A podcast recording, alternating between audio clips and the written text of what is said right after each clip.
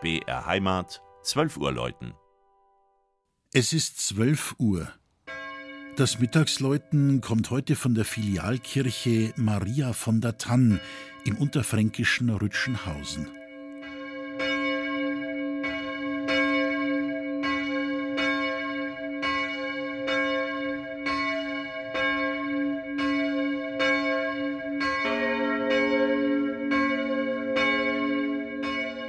Untrennbar mit der Geschichte des Dorfes Rütschenhausen verbunden ist die ehemalige Wallfahrtskirche Maria von der Tann.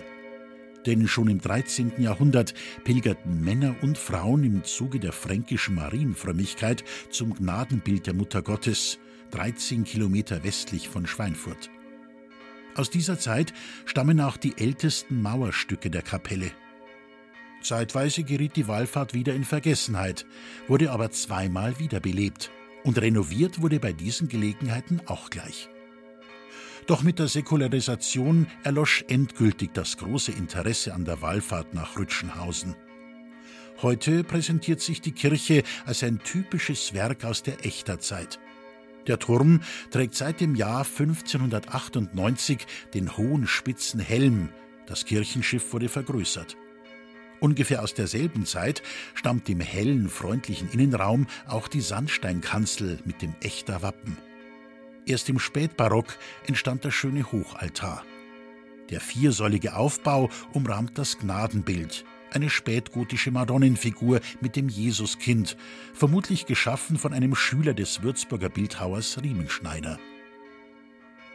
Unter der Empore ziehen eine barocke Kreuzigungsgruppe sowie eine Statue der heiligen Barbara aus der Rokokozeit die Blicke auf sich.